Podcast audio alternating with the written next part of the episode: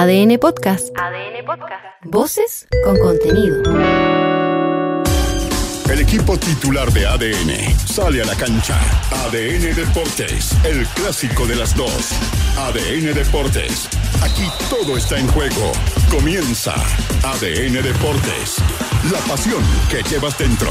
91.7. Actualidad, deportes, noticias. Hay que luchar los 101 minutos de juego. Uy, uy, uy. Con polémica y en los descuentos, Colo Colo derrotó a Universidad Católica por 2 a 1 y sigue en carrera por el título del torneo nacional. Más allá de todas las polémicas, Gustavo Quinteros aseguró que fueron superiores durante todo el encuentro. Creo que se ganó un partido merecidamente y bueno, ellos consiguen un gol, se nos hizo mucho más difícil después. Yo creo que con justicia se ganó, hubiese sido muy injusto si no se hubiese ganado este partido o se hubiese perdido, ¿no? Enemigo íntimo. ¿Quién? En Universidad Católica apuntaron a Felipe González como uno de los responsables de la derrota en el Monumental. Según Nicolás Núñez, el paso sin éxito del árbitro por las inferiores cruzadas podría explicar su accionar en Macul. Y es como evidente que hay algo personal con él. Eh, frustración, resentimiento también, en quizás el hecho de haber pertenecido a este club y no haber seguido participando, no sé. Eh, uno se imagina cosas, no, no doy certeza, pero es evidente. Comentamos hoy también junto a los tenores de ADN las victorias de Cobresal y Huachipato que los mantienen como máximos aspirantes a la corona. En el segundo partido, es el segundo partido, sí, de Francisco Arrué. ¿Será el último de Mauricio Pellegrino? Universidad de Chile y el Audax Italiano cierran hoy la fecha en el Estadio Santa Laura. Más allá del momento de los azules, el joven entrenador de los floridanos apuesta por la puesta a punto de su equipo. Ya entienden la forma, entienden la idea, eh, así que eso a mí me deja muy contento porque los veo que están atentos, eh, a mí me deja tranquilo. Ahora esto es día a día para que lo antes posible ya esté el sello que uno, que uno espera. Hay de todo en la viña del Señor. Un fin de semana de luz y sombra tuvieron los seleccionados chilenos nominados por Eduardo Berizzo para las próximas fechas clasificatorias. El que destacó fue Paulo Díaz, gran figura de River Plate en el triunfo 2 a 0 sobre Boca Juniors. Metiendo como lo hicimos en el último minuto, así que nada, felicitaciones para el equipo. ¿Fue justo el triunfo de River para vos? Sí, obviamente. Dominamos el partido. Obviamente que después, al final, ellos metieron mucho delantero y, y nos obligó a nosotros a meter un poco más atrás, pero al final de todo, en el transcurso del partido fuimos lo mejor. Caturros con nuevo plumaje. De ganar hoy por una diferencia de dos goles, Santiago Wanderers podría alcanzar la punta del torneo del ascenso. Francisco Paladino adelantó de esta manera el desafío de hoy ante Barnechea en Quillota. Seguimos con la misma expectativa, con el mismo optimismo, con la misma humildad de siempre. Tenemos que estar a la altura, pero eso no quita que, que tengamos el mismo optimismo y la misma convicción de, de lograr el objetivo que, que nos hemos trazado todos. Adiós Beijing, bienvenido Shanghai. Nicolás Jarry fue eliminado en los cuartos de final del ATP 500 y ya se mentaliza en el Master 1000 de China. Esta mañana el tenista número uno de Chile cayó en tres sets ante el alemán Alexander Zverev, actual 10 del mundo. Y en ADN.cl. Cristiana Endler logró el permiso de su club y liderará a la Roja Femenina en los Panamericanos de Santiago 2023. Escuche y mire el polémico cometido del VAR en la jugada decisiva del clásico disputado ayer en el Estadio Monumental. Y entérate también por qué Gary Medel podría tener su revancha ante Jefferson Soteldo en las clasificatorias. Los tenores están en el clásico de las dos. ADN Deportes. La pasión que llevas dentro.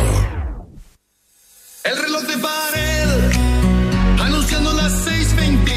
Están empatando 1 a 1. Atención, le aprieta el Colo Situación de infarto. Están todos nerviosos. nerviosos. Cierro Rincón 56. Le pega el Colo Gil. La meta al área. Cabezazo.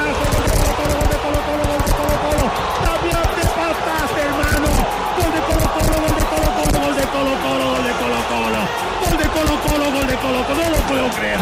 Este Colo Colo esto es Colo Colo. Esto es Colo Colo. Gol de Colo Colo, gol de Colo Colo, gol de Colo Colo, gol de Colo Colo.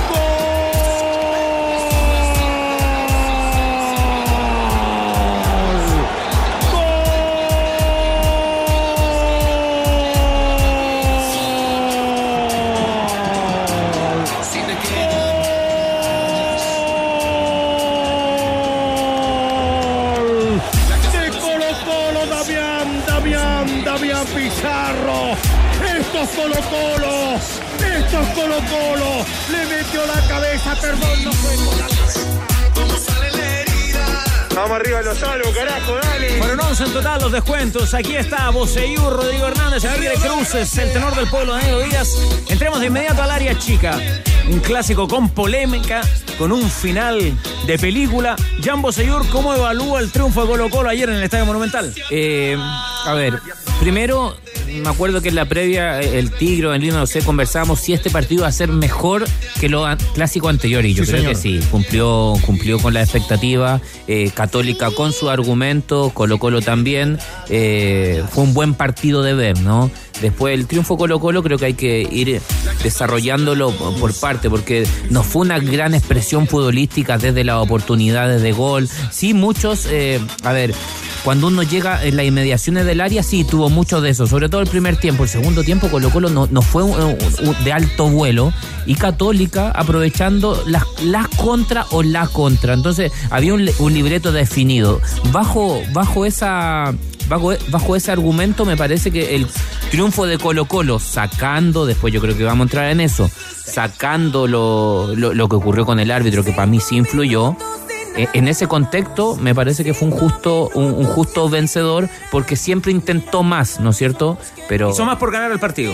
de- desde, desde su argumento futbolístico, ¿no? Ahora eh, yo creo que Sí, eh, el Nico Núñez desde lo táctico también lo planteó bien, porque Colo Colo no, no se lo llevó por delante, no se lo llevó por delante a Católica, ¿no? No fue, no fue demasiado mezquina la Católica Boseyur. Es que, a ver, uno tiene que pensar en cómo le gustaría a uno que jugara Católica, cómo le gustaría al hincha, ¿no es cierto? Que ta- también va vinculado con, un, con una línea histórica de juego y cómo se tiene que adecuar el Nico Núñez ante la realidad y los argumentos futbolísticos y, el personal que dispone. O sea, eh, yo me imagino que a él le gustaría jugar un 4-3-3, pero no tiene los jugadores para jugar un 4-3-3, principalmente en el medio. O sea, si uno, ¿cuál es el volante mixto de Católica? El que puede hacer las dos funciones hoy en día en el plantel.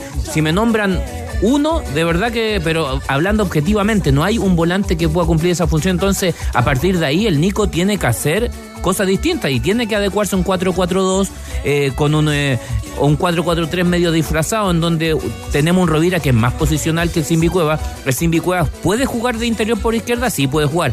No es su posición habitual y eso ya te va quitando ciertos matices y después tienes que obligar a un Clemente Monta a hacer la banda, lo mismo Aravena por otro lado. Eh, entonces, para mí se termina adecuando a lo que tiene y dentro de ese contexto hace un buen partido. Muchachos, eh, vamos a desarrollar, vamos a profundizar en las polémicas, pero al estilo de la pollita a los tenores, a ver si le gusta el Tigre Cruces. Un par de, un par de momentos del, del partido. Penal eh, de Opaso a Clemente Montes, Daniel Díaz. No. No. ¿Qué dice Bosayur? va vinculado a lo otro, pero puedo, puedo desarrollar un poquito porque creo que la expulsión de Cajelmacher activa a que nosotros hoy día estemos hablando del penal. Porque o sube el listón o baja el listón de la exigencia. Si me preguntas a mí, yo en un contexto general que no fue el de ayer, yo no lo cobro. Después del, del cobro de Cajelmacher, sí. O Ya, sea, para mí era se metió en un problema solo. Se metió en un problema solo. Ya, dice no Danilo, dice sí con el contexto del partido. no. ¿Usted, Rodrigo Hernández? Es que es milimétricamente afuera, pero la justicia, digamos, de la jugada eh, habría, habría meritado cobrar el, el tiro libre. Eh, Hernández lo cobra. ¿Usted Tigre? Sí, pero sí. Estoy como ese audio de Hernández. Me parece que hay dos codazos. Uno afuera y el otro Y adentro. uno fuera y otro adentro. Ya. Que la imagen que muestra el VAR claramente se la jugada se ve afuera. El, el error de, de Massa es El que. segundo de adentro. El, el- el- el inicial. De hecho, yo lo dije en la cabina. Es que para le mí. dos tiempos, primero lo va midiendo. Como no, lo le, va tira el manotazo después- y, esa infracción fuera y era, Ah, espérate, era falta y tiro libre. Bosayur quería explicar algo más. ¿no? Claro. Claro que yo, yo digo, a mí no me gusta que se cobren ese tipo de faltitas. ¿Ya? Pero si después vas a echar a Cajelmacher por eso, tienes que obligadamente retrotraerte y cobrarlo. En condiciones normales, a mí no me gusta cobrar ese tipo de FAU. No me gusta que los cobren. Creo que nivela para abajo la liga. Sobre la cantidad de los descuentos, que fueron 11 minutos. eh, eh, ¿Estuvo bien el árbitro? Mira, una anécdota sobre eso. La gente Sí, de, de- sí. que estaba abajo en la bandita de océano no, nos dicen, empiezan a alegar, preguntan con los descuentos. Yo le hago 10. ¿Ya? 10. ¿Sí o no, Tigre? Le hago 10. Te escuché la transmisión ya. Y me dicen, y cuando dan 11 miran para arriba y se ponen a reír. Porque el partido tuvo esos Estuvo muy detenido, la Católica Mira, lo te, la, te la hago corta. Al árbitro le faltó barrio.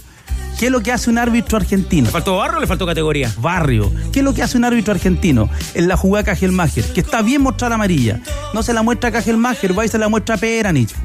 Ya. Listo. Y en la segunda, cuando le hacen el gol, cuando le hacen el, el 2-1, permite que reanuden, que le peguen dos chimbazos para arriba y vemos qué pasa. No, que se termine el partido. Pero claro, pues entonces se enreda, se enredan solo. Ah, o- Yo digo, si no echa Cajelmacher, hoy día mismo estaríamos hablando del por qué no echó Cajelmacher. Para nada. Sí, Pero si le quiere mostrar amarilla, que le muestre amarilla a Peranich, que estaba participando en la jugada, Ya, la, salva. la cantidad de los descuentos posibles le parece que estuvo bien. Sí, 11 está bien. Sí, es que para mí todo va encadenado. a él se compró un problema con el tema de Cajelmacher. A Pongámosle nota partir de ahí, entonces. a, par- a partir No de ahí. aprueba, no tiene nota, no, no tiene nota 4, no tiene nota azul el árbitro ayer. No, para mí no había. Ya, No, en ningún caso. Ya, listo, reprobó. Tigre también. No, no tiene nota. Ya, era para 11 minutos de descuento en todo caso. Yo, yo pienso, yo pensé que iban a dar 8-10.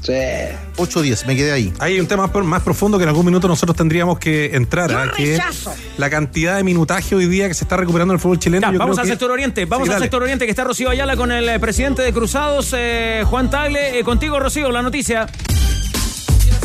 Tenores, escuchamos a Juan Tagle, acá el presidente de Cruzados en el Go Latam en el que estamos presentes. Así que vamos a escuchar la palabra del presidente. También compartir experiencia internacional con una buena como Chile.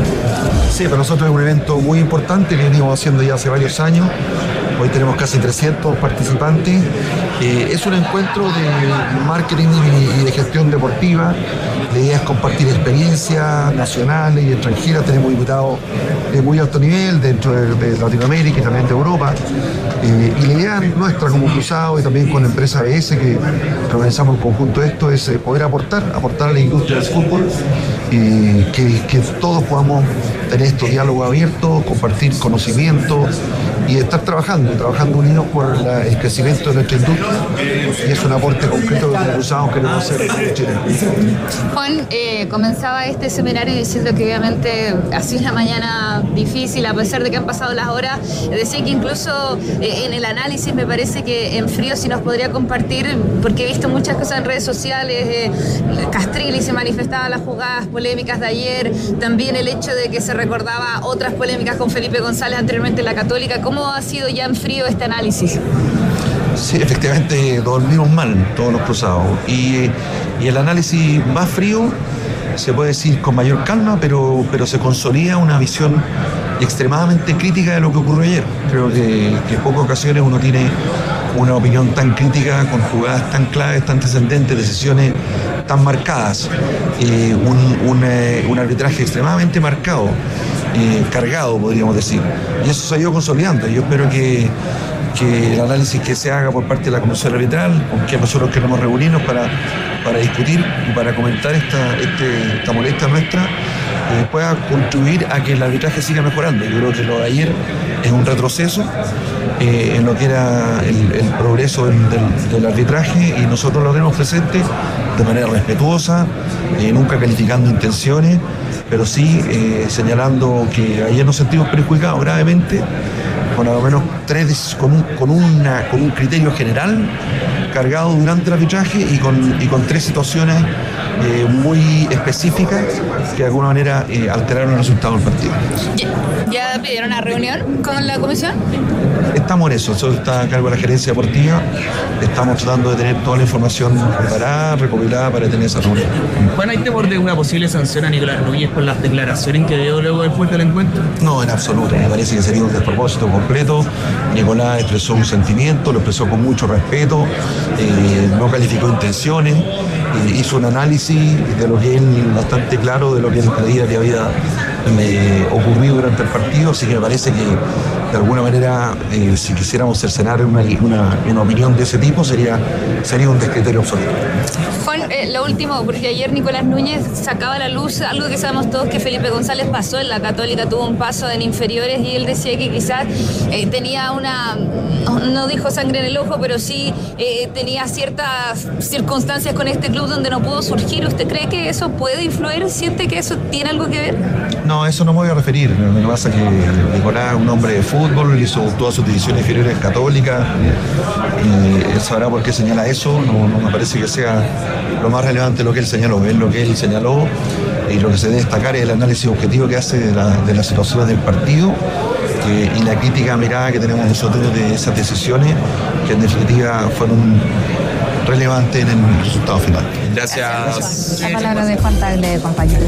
Ya, arbitraje cargado, una reunión con la comisión. eh, Lo de ayer fue un retroceso. Rodrigo Hernández, eh, primeras declaraciones de Juan Tagle, presidente Cruzado. Bueno, Juan Tagle obviamente que declara lo que tiene que declarar, ¿no? En, en función de, de- de su condición de presidente y también recogiendo la sensibilidad del hincha cruzado que quedó muy, muy tocado. Eh, y, también le da un espaldarazo a su entrenador, aunque en, en lo, en lo último no, no se metió del todo. Creo que la, la Católica puede sentirse legítimamente perjudicada fundamentalmente en la, en la maniobra del penal. Respecto de los 11 minutos de agregado, fíjate que yo tenía como un preconcepto hasta ayer en tiempo real viendo el partido y después viéndolo de nuevo, porque lo, me di el tiempo de grabarlo y de, y de verlo nuevamente, y constaté que entre el minuto 70 y el minuto 90 hubo 10 minutos en que no se jugó a la pelota, o sea, una cuestión realmente de, está, está cronometrado, está medido, el partido no se jugó, entonces acá estamos en fracaso, yo creo que sí, Eh, esta, esta comisión de árbitros y en general el fútbol chileno aspira a instalar el juegue-juegue y que acá haya más ritmo y todo, o sea, lo de ayer es un fracaso rotundo ¿ah? en esa línea. O sea, cómo un árbitro no es capaz de sostener el ritmo de juego a partir de su conducción arbitral. Me parece que- que- que es el principal responsable. Es que bueno, lo que decía Jan también es una cuestión de principio de autoridad. Eh, pero vamos desde el juego. La Católica no pierde por eso. La Católica pierde por desatenciones defensivas. San Pedri se duerme en los dos goles. Se duerme en el primero, que ha enganchado, y en el segundo se le escapa la marca de Damián Pizarro. La Católica, Colo Colo fue superior, muy superior a los 45 minutos iniciales, donde transforma a Peranich en la figura del partido. En el segundo tiempo, Colo Colo no tuvo situaciones de riesgo y ahí hay un mérito del planteamiento de la Católica, porque lo que planteaba Carlos que y se ha escuchado desde el mundo de Colo Colo es que, que no quiso jugar y que fue amarrete. No, escuché a esos mismos hinchas cuando Colo Colo en su momento clasificó a cuartos de final en, o a octavos de final en la Copa Libertadores, un partido fue en Colombia me parece, fue con Nacional que se metió atrás, como hay que meterse atrás cuando, cuando te corresponde, cuando debes y cuando no tienen los, los intérpretes para salir a hacer otra cosa, porque hoy día la católica, con los defensores centrales que tiene, con el equipo que tiene, eh, tiene centrales muy lentos, no puede salir a jugar 20 metros más arriba e ir a presionar, no puede, tiene que esperar y aguantó, y, y se le enredó a Colo en el segundo tiempo. Colo en el segundo tiempo, si es merecedor del triunfo del partido, creo yo que gana bien, gana por el primer tiempo, no por lo que hizo en el segundo. Eso, y eso hay que eh, establecerlo. En la jugada que se alega penal, el- la infracción es fuera del área. Es fuera del área, lo demuestra el VAR, está fuera del área. El error Una de jugada fina con CDM. pero lo, pero lo resuelve, pero no, no, no, lo resuelve el VAR. Está lo bien. resuelve el VAR. Y y para- el, pero, ¿para el error resuelve eh, bien? para- resuelve bien. El error ¿Por qué resuelve bien? Estábamos en la misma línea y a mí me pareció que la infracción es fuera. Ya, pues, para pero, mí no sé, pero, pero la justicia deportiva eh, implicaba que eso, eh, la jugada decantara en un tiro libre a, a favor de No, Católica. pues que hay, hay un error reglamentario tuyo. a ver. Claro, porque si el árbitro sanció, el árbitro tendría que haber sancionado de inmediato la falta. Y ahí el VAR lo tendría que haber llamado para decirle está fuera. Pero el reglamento dice, si el árbitro, si el árbitro no sancionó, el VAR lo llama porque el VAR tiene la misma percepción tuya, que pudo haber sido adentro, que era la duda. Y el, el VAR resuelve que fue afuera.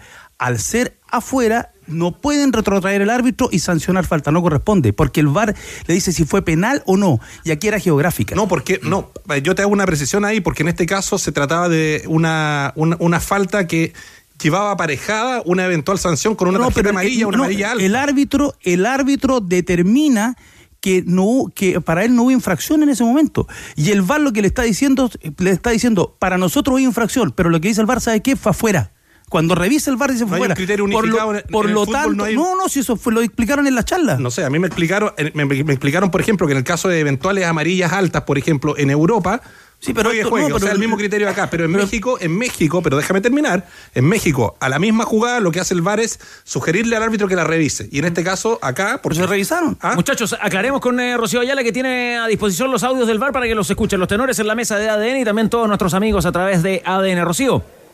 Sí, de hecho, Carlos, eh, era lo que estábamos esperando que se liberaran los audios del VAR, porque recordemos, arbitró Felipe González, de quien ustedes ya comentaban las tres situaciones que reclama la Católica. Alejandro Molina, Gabriel Ureta, los eh, jueces de línea y Héctor Jona al cuarto, pero nos interesa saber qué opinaban en esa jugada Rodrigo Carvajal, que estaba encargado del VAR, Manuel Marín y también Manuel Vergara, porque nosotros, eh, cuando ya estábamos en el postpartido, salió Clemente Montes, que no quiso emitir declaraciones, pero sí nos mostró el pómulo, que estaba morado eh, había bajo del ojo, eh, ya tenía ciertos rasgos de haber recibido una agresión y también una herida en el labio. Entonces, eh, hubo falta y esta, ya lo anticipa Danilo, habría sido fuera del área. Pero ¿cómo fue la resolución del VAR? Lo escuchamos acá en ADN. Sí, sí, sí tenemos. Así, listo, limpiamos. Limpio. Prometedor. Pase contra la orilla. Limpio. Cinco blancos contra seis blancos, dos rojos. Uno marcando el pase. Ahora sí, habilitado. Hay un, hay un posible codo. Lento. Hay un posible penal. Sí. Ya. Felipe, gestión la reanudación. Gestión. Dame el, el centro adicional yo en vivo. Adelante. Ese es lo último. Ya. Dale, porque esto va a generar esto va a generar otro conflicto. Él está habilitado. ¿Qué San Pedro no interfiere nada. Ya, él está van habilitado. disputando el balón, ¿cierto? Dame la segunda él le situación. coloca la mano en la cara. La segunda situación. La que está dentro del Está, área. está dentro o fuera, La que está dentro del área. La segunda situación está ¿Dentro dentro. o fuera? La segunda situación está. Más atrás, ahí, ahí afuera. Dale, dale. Eh, afuera. se va a pegar arriba, La segunda, la segunda, la que te, la que fuera de Felipe, haz la señal. eh, Felipe, haz la señal. Momento. Felipe, ¿me llamar? Haz la señal. Eh, tiene la, la de 13, bar. Rodrigo. ¿Se va a La llamar? 13, la 13 justo dentro de, de la línea. La 13, la 13, mira. Eh, una situación de correcto de disputa. La 13. Esta es la Los dos. Perdón. La 13. Estamos La 13. lateando. Mira la 13. Fuera me parece. ya. Ahí el- en el rostro es fuera. 13. Fuera, perfecto, no adentro. No adentro. Chequeado, Dale. Felipe, puede reanudar. La falta fuera. Ah, chequeado, ¿viste? Ahí afuera, la neta no es nada. ¡Afuera! ¡Afuera del área! ¡Afuera del área! No es- ¡Afuera! ¡Afuera del área! Eso es, pues, viste, la falta es fuera. Y es más. Pero es que según una parte de la interpretación de la jugada y del análisis. Una cosa es la falta De otra acuerdo, cosa es la violencia de la falta. Es decir, pero, a ver. Tú no, tú no puedes que- Pero Danilo, ¿estás de acuerdo con que el segundo golpe es adentro del área o no? No, me parece que el primero es el que vale. Y lo- el otro le quiere sacar partido. La segunda, para- el- la falta es la inicial, cuando él va entrando. El error de Felipe González es que no sanciona esa falta. A mí me parece, Danilo, que en la primera, eh, a mí me parece que en la primera lo mide Lo y el va segundo midiendo, es más exacto. fuerte. Sí. El segundo, Primero el le- tira el manotazo. primero le tira el manotazo. mide, En la primera lo mide, pero el segundo es más fuerte y ese es el del manotazo, no, el segundo le Parece saca partido. No, Danilo, me parece que la jugada es discutible. Es- no, lo que no es discutible es que hay falta. Hay falta. Estamos todos claros que fue falta. Bueno, entonces, ¿qué podemos El- ¿La primera o la segunda? El, el problema es que Claro, el, el exacto, VAR, el- foul. para mí el primero, el que vale, y el VAR lo que le dice, le y es más, lo que no ¿Cuántas veces has dicho tú pero, que la escucha- primera pero escucha, escúchame, escúchame, La segunda es una agresión. escúchame.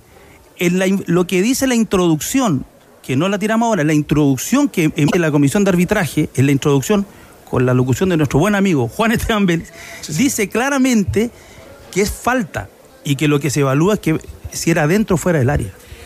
También el VAR permite aclarar que San Pedro no interfiere en la jugada, ¿no? Porque se, se hablaba también de que San Pedro Exacto. estaba, estaba en posición de fuera de juego, Poseidor. Claro, a, a- a mí me parece que hay dos faltas claras. Pero, y yo trataba de, de- de- de ejemplificar como cuando un jugador va conduciendo fuera del área, en dirección al área, lo agarran, pero ese agarrón no, no, finalmente no lo bota, no, no hace foul, pero después lo vuelven a agarrar en el área. Y ahí sí le cometen foul. Para mí es muy parecido, esta jugada es muy parecida, en donde hay dos foul evidentes, pero finalmente no le quieren cobrar el foul. Yo sigo insistiendo que se, se metió en un problema gratis Felipe González. Yo creo que no estaríamos hablando de esto si es que no expulsa a Cajelmaje. Clave eso, clave. Clave. Porque no es, una, no, es una, no es una amarilla de clásico. No es una amarilla de clásico. No sé. No, no es una amarilla de clásico. ¿Cómo? ¿Usted no está tan de acuerdo con, con relacionar, eh, eh, Pero relacionar este escúchame, posible penal que finalmente no se cobró Es que- por lo de la. es que yo creo la- que. la amarilla que Cajelmaje? eh, eh, mira, en la misma falta hay dos situaciones distintas y no hemos entrado a la magnitud de la falta. Porque Entre. Es que yo quiero entrar porque una cosa es la naturaleza de la falta y la ubicación geográfica de la falta, donde dijimos que el- el- cuando lo va midiendo está fuera. Ok, cuando le pega ya el codazo es súper al límite y puede estar adentro. Pero está también la magnitud de la falta. O sea, yo creo que una falta, y, y voy a reiterar el concepto, que para mí es una amarilla alta. Entonces yo creo que ahí tendría eventualmente que. Bueno, Danilo dice que no, respeta mi, mi posición. o sea, Escúchame. Ahora podría haber sido tarjeta para paso, podría haber sido un tiro libre también, ¿no? Es que es- es- no sé. Bueno. Carlos. Dígame, Rocío.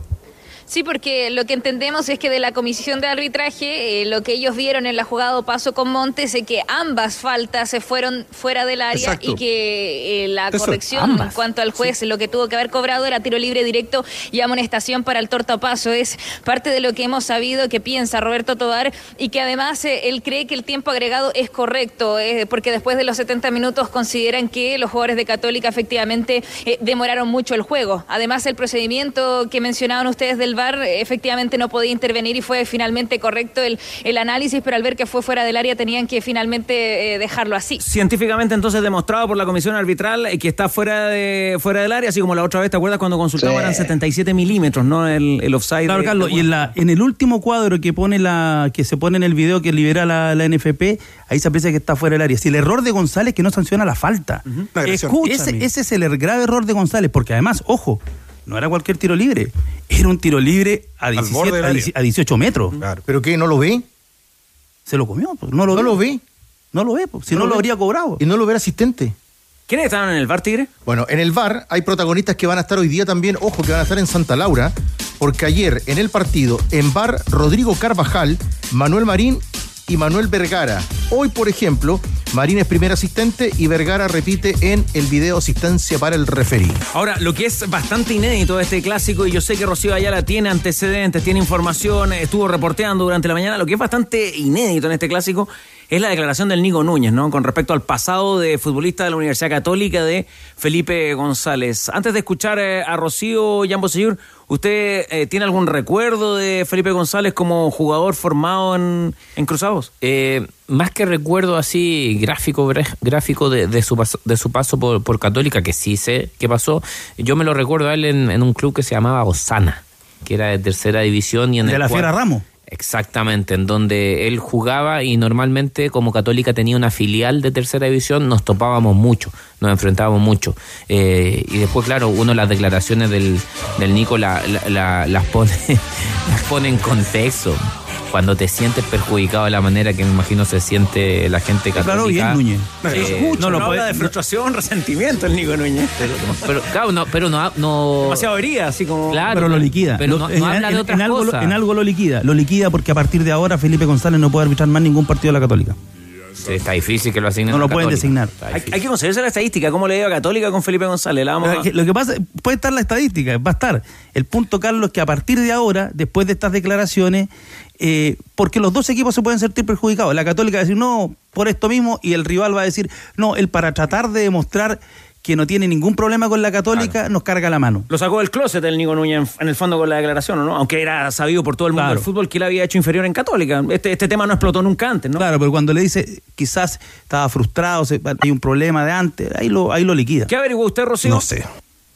Sí, miren, eh, en realidad hemos estado buscando la trayectoria de Felipe González y efectivamente encontramos ese paso por Osana y que incluso después en 2004 se va a San Luis y en 2005 a Santiago Morning donde fue compañero de Esteban Paredes, por dar algunos nombres, ¿no? Eh, compañeros importantes que tuvo en el fútbol y uno ve la historia en Universidad Católica, él era un volante mixto, también a veces se desempeñaba de lateral, pero los recuerdos que he podido acá eh, de alguna manera consultar me dicen que todo él era muy ofensivo. Entonces, que como lateral no lo recordaban tanto, pero sí más como volante mixto a Felipe González, que entre otros compañeros estuvo Mirosevic, estuvo los hermanos eh, Álvarez, el Coto Rivera, ellos, eh, varios compañeros eh, los tuvieron en la filial de esa que mencionaba Jan Bosellur, porque aquí me dicen que él llegó a los 10 años y estuvo 10 años después, eh, o sea, hasta los 20 eh, se quedó Felipe González, pero nunca tuvo chances en el primer equipo y en esta filial empezó a ser recurrente su participación en la tercera división en esta Universidad Católica Católica B y es ahí donde de alguna manera terminan enfrentándose con el Osana y termina cambiándose de vereda yéndose para ahí después ya eh, con estas otras chances que yo les mencionaba de los equipos. Y vamos a escuchar a Nico Núñez porque en inferiores sí se toparon. Eh, les he tratado de sacar alguna historia con respecto a eso, pero eh, saben que las declaraciones son bastante mm, llamativas, las del Nico Núñez, entonces no se ha querido profundizar si es que había no una rivalidad o si un conocimiento de antes, pero sí, esto es lo que dice en el momento cuando, aparte de dar todos sus alegatos Núñez sobre lo que pasó en la cancha, también saca a colación este recuerdo del pasado Felipe González, que como bien decían ustedes, no es nuevo, que él estuvo en la cantera cruzada, pero se toma de una manera llamativa las declaraciones. Y bueno, después hay frustración porque este mismo árbitro eh, no nos cobró un penal donde su, su jefe de autoridad máxima lo salió a, a criticar en contra Audax Italiano, recuerdo a Fernando Sampedri, y es como evidente que hay algo personal con él. Frustración, resentimiento también, en, quizás el hecho de haber pertenecido a este club y no haber seguido participando, no sé. Eh, uno se imagina cosas, no, no doy certeza, pero es evidente. Ahí está Nicolás Núñez entonces eh, sobre el árbitro Felipe González, la católica que hoy entrenó, eh, está preparando su partido para el sábado a las 15 horas frente a O'Higgins de visita en el Teniente, así que ya todo en marcha pensando en lo que es dar vuelta a la página y tratando de encontrar ese cupo a copas internacionales. Complementando eh, la tarea de Rocío, eh, cito la columna de Aldo Rómulo Esquiapacase en El País a propósito de la situación de Felipe González. Efectivamente, González entró a la categoría sub-10 en la Universidad Católica a mediados de los 90. Era en sus orígenes un volante mixto de buen trato de balón, al punto que sus compañeros le decían Guille, por su afán de imitar a Barros Esqueloto. Estuvo en el club por una década, donde fue bajando de posiciones en la cancha hasta llegar a ser defensor. Cuando debió definirse su paso al primer equipo, le comunicaron que no seguiría. Nunca estuvo en la categoría de Nicolás Núñez, pero se cruzaron en vestuarios más de una vez.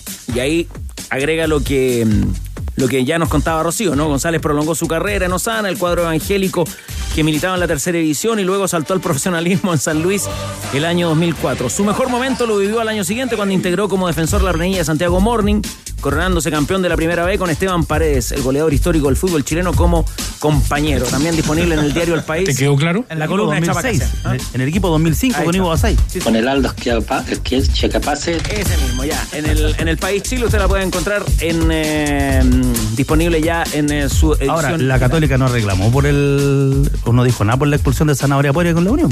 Zanahoria Pérez lo echaron al cohete ese día. Ah, Hay dos cosas que hasta ahora. O no lo echaron al cohete ese día. Hay dos cosas que se escriben a través del WhatsApp de ADN para ir sacando cuentas. Eso. Se destaca el debate y el comentario de los tenores. Tablón virtual. Que era muy esperado hoy, para este día lunes. Hay dos cosas que se destacan. Que este partido venía. Este partido venía caliente por el penal de Peranich a Palacios en Copa Chile. Y- ¡Upa! y la gente también pide opinión, porque hay muchos que discuten hasta ahora también. Usted ha elaborado algunas polémicas del partido, Carlos. Sí. Preguntan también por la definición de un penal de Parota Falcón. ¿Lo recuerda, Danilo? Lo mencionaron en el primer tiempo. Yo no lo. en- era más de tele. En el momento en la cancha no lo vi. ¿Para usted, Tigre, que estuvo en el estadio? Era muy similar al penal de la Copa Chile. Sí, al de, Falco, al Al de, de Ballini. Ballini, Es muy similar la jugada. ¿Para usted, Chupete? No sé. En otro sector del estadio, Rodrigo Hernández. Estoy con chupete. Entre Tongo y los vilos. Sí, también. Son penales raros. Sí. Vamos a estar con Colo Colo. Ah, ya viene la Que información. no se cobran en la Premier. Que hay que subir el listón. Que no se cobran en la Premier. No, no, Ah. yo creo que hay que subir el listón con todo ese tipo de faltitas. No, no nos hacen bien como liga. Ya, ahora para cerrar el debate entonces. Lo de lo de Opaso con Monte era tiro libre, ¿no? Era tiro Ya, libre. listo. bueno, no, es, es que eso es lo que dice la grabación, además. ah. La grabación de la comisión de arbitraje dice que era tiro libre. De las amarillas. Eso de las amarillas altas. ¿Cuál es la historia? No, yo creo que la, la amarilla, la de Cajelmacher, se equivoque. el. No es que se equivoque, reglamentariamente tiene razón. Ya, estaba haciendo tiempo. Era para muñequearla. Era, pero mane- Claro. manéjala. O no se la mostráis o se la mostráis a Peranich. Y después la jugada, cuando colocó lo hace ¿Por el qué no 2. se la va a mostrar? Muéstrasela a Peranich. Pero es una forma de sacar Entonces, adelante el partido. pero- conducir el partido si no te va a afectar en nada, en el desarrollo del partido. Si el- lo- los partidos hay que verlo en la cancha, no por la ventana, por Rodrigo. Está bien. No sé, yo estaba en Rapanui, no estaba en una ventana. No, pero Y la jugada del gol. Y arriba, y Y la, arriba. jugada, y la jugada del segundo gol, González, González se nomás, enreda ahí más. Porque deja que reanuden. Dale un minuto más, deja que reanuden. Pero al terminar el partido, no, no reanuda la Católica. Listo. Se, Algo se tiene le que- enreda más. Algo tiene que revisar también Católica, los dos goles de tiro de esquina. Ahora con el VAR está pasando, claramente. ahora con el VAR está pasando algo con, con los asistentes. No se meten Escucha, nada los no, asistentes. po. Porque el, el VAR lo ayuda. po.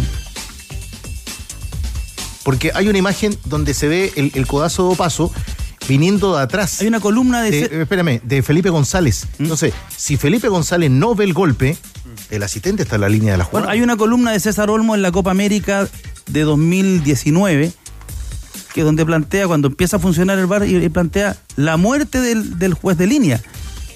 Que ya el juez de línea, ¿para qué lo van a ocupar si para eso está el VAR? po? Oiga, Rocío, para destacar en Católica la actuación de Peranich, ¿puede ser? Sí, de hecho en el primer tiempo Tenores eh, era el gran candidato para ser una de las figuras de este partido, así que claramente es eh, otra vez eh, dentro de lo destacable. Lamentablemente en los balones detenidos eh, se le carga mucho la mano a que Fernando Sampedri descuidó la marca, pero en general por el primer tiempo Nicolás Peranich era uno de los rescatables hasta ese momento y después ya los descuentos cuando llegan los dos goles de Colo Colo, obviamente la figura de Peranich quedó en el olvido. Fuera de micrófono, algo más que le dijera Juan Tagle, el presidente de Cruzados, y que nos pueda compartir, eh, Rocío. Es que Tenores, eh, más que fuera de micrófono en sus redes sociales, eh, de hecho, él comenzó este seminario, el Go Latam Summit, eh, diciendo que obviamente no eran una mañana muy bonita para los hinchas cruzados, que había sido un difícil despertar y, prácticamente no se durmió. Y uno lo veía en las redes sociales que también estuvo muy activo Juan Tagle, retuiteando más que nada, por ejemplo, una publicación de agosto de este año, donde Tobar explica que ya Felipe González había cometido un error contra los cruzados en un penal que no sanciona de Esteban Sobre Fernando Sampedri en un Católica Audax. Después eh, otras declaraciones, eh, distintos históricos que también han salido en defensa de la Católica e incluso Castrilli eh, comentando errores arbitrales, así que ha estado muy activo en las redes sociales Juan Tagle tratando de digerir lo que fue el partido de ayer. Y esa yo se la doy a Tagle. Le doy a Tagle que él entiende su rol de presidente de la Católica y sale cuando hay que salir a defender el club o siente que el club es perjudicado, él sale. Cosa que no ha ocurrido con la Universidad de Chile desde hace rato. Y, o sea, ahí hay una diferencia. Y es lo que ocurre en Colo Colo. En Colo Colo sale primero al pie de campo de inmediato Gustavo Quinteros. Después, la segunda nota de los reporteros, Daniel Morón. Y cierra Stowin. Entonces, claro. Y el bonus track Aníbal Moza. Colo Colo se defiende en bloque. La Católica articula de inmediato cualquier cosa que lo pueda perjudicar o que ve que los podrían perjudicar y de inmediato sale el presidente Tagle y sale a hacer la, su defensa. Ahí es donde se ve el- la diferencia con los equipos grandes, cómo los equipos grandes son capaces de defenderse. Ya vamos Por a ejemplo, hablar de como la lo hacía Donofrio. Sí, ya vamos a hablar de la Universidad de Chile, que tiene su partido contra el Audax Italiano, transmisión de ADN Deportes. ¿Desde qué hora estamos al aire, Tigre? Faltarán minutos para las 7 de la tarde y enganchamos con Santa Laura. Hoy para el partido nos permite el buen amigo David Barambio exhibir las camisetas del duelo de hoy. Partido con necesidad de puntos. La U en Santa Laura con su gente frente al Audax italiano en arroba tiendo tifosi encuentra estas camisetas. En Caja Los Andes trabajan para simplificarte la vida y entregarte mayor bienestar. Por eso renovaron su sitio web para que sigas utilizando todos tus beneficios. Ingresa en www.cajalosandes.cl y vive una experiencia digital simple, fácil de usar y segura. Caja Los Andes construyendo valor social. ¿Cómo queda la tabla en la parte alta, Tigre? Linda la tabla con el golazo de García ayer que le permite tres puntos más a Cobresal, que es el líder con 49 unidades. Luego viene Guachipato con 46, anote a Colo Colo con 42 y un partido pendiente con Magallanes. Palestino 39, Everton 38. Gol de Daniel Cárcamo, qué buena noticia. La Calera 35, al igual que Coquimbo. Y ahí cerramos en la zona de las copas. En el fondo, rapidito, O'Higgins 30, ay. Audax 29. Copiapó 26, en descenso, Magallanes y Curicó tienen 22. Tigre pregunta, ¿a qué salió Rigamonte? Qué locura la salida del arquero de ¿Qué sale Rigamonte? Oye, ¿y el primero de Cobresal no estaba offside ese jugador? Lo revisó el VAR. Yo venía escuchando la transmisión, veníamos con el Tigre. Mil dudas había en la jugada. Había, pero, el, Pero mil dudas. cuando trazaron ahí dijeron que, era vale gol. Ya, usted está oficialista hoy día. está- o sea, lo que dice el VAR es, Que yo- son las la ley. yo, viejo. la- yo ne- yo nunca me he perdido en eso. O sea, pero es que uno mira la jugada y a mí me No, a mí, que... a mí me quedan dudas en No, ese pero cuando. No, yo dudo de ese pero gol. es la norma. No, de ¿Para esa línea. Pero si escúchame, el VAR cuando te, tira- cuando te tiran las líneas y no hay nada más que discutir. El favor es bueno pero escucha, pero escucha, Yo le pero creo más al escucha. favor El- que al VAR. ¿Cómo, cómo? Es que el favor es muy bueno para los. Yo le creo más al favor que al VAR a esta altura. pero es que ayer yo miro la jugada, no sé, estoy hablando tonterías, pero el primer gol de Cobresal me parece No, pero el VAR la revisó bien. yo en esa- siempre. yo en esa no... la- y por algo se peleó tanto la de, los, de la geográfica. Oye, Esa lo del corte hay- de pasto no existe, po, weón. Hay que, Corte, el corte de pasto no existe. No, esa no, El- esa no. el que dice, no, es que mira el corte de pasto. El corte de pasto no existe. hay que darle crédito a Gustavo Huerta, ¿eh? porque levantó, Levantó el equipo. porque levantó el equipo después de un 6-0 golpeadísimo, ¿no? Y le ganó un rival difícil. Hay un gol increíble Ah, que se pierde Waterman, ¿ah? ¿Lo vieron ese? Sí. Y aparte, El ingeniero Sobarret maldijo toda la mañana. después de un empate a uno, porque ahí te vuelven los bueno, fantasmas. claro. Exacto. Si vas a comer con amigos. Cecilio Waterman, el pañameno. Si llegas tarde y tu mujer te sube y te baja, como ese arvejado con papas salteadas que te comiste en la noche, toma anti- Pañameno. un antiax comprimidos masticables y quedarás impecable. Cuando la comida va y vuelve, combate la acidez con antiax comprimidos masticables de laboratorios Zaval. Atención algo de corazón, ya viene la información, ya vienen las reacciones. Ah, ya te enteraste que Mercado Pago se puso la camiseta de Colo Colo, así es. Descarga la app, abre tu cuenta gratis y descubre todos los beneficios exclusivos que tienen para ti. Date cuenta, abre tu cuenta digital en Mercado Pago. Bueno, marcamos una buena noticia también de hoy, que por ejemplo se ha entregado la lista del equipo femenino de nuestro país para jugar los Panamericanos frente a Jamaica, México y Paraguay, recordemos, y estará, se confirma, buena noticia, Tane- Tiana Endler, al igual que Camila Sáez, Karen Araya y Jenny Acuña, última de ellas, campeona del fútbol brasileño. ¿Sabían que Hyundai Camiones y Buses entrega el mejor respaldo de fábrica del mercado en transportes de carga clase B? Se trata del HD35 y el HD35 Lite, los cuales cuentan con tres años de garantía y sin límite de kilometraje. En garantía de transportes de carga, Hyundai la lleva. Hyundai Camiones y Buses, marca de calidad mundial, una empresa indumotora. Buen eh, fin de semana también para los chilenos en el fútbol español, Tigre Cruces. Muy buen, muy buen fin de semana porque ganó el Betis y le ganó 3 a 0 al Valencia. Buen partido entonces y otra titularidad. Hoy, algunas respuestas por ahí apareció en Twitter, asomó Claudio Bravo, jugó como titular y le ganaron al Valencia. No voy a dimitir.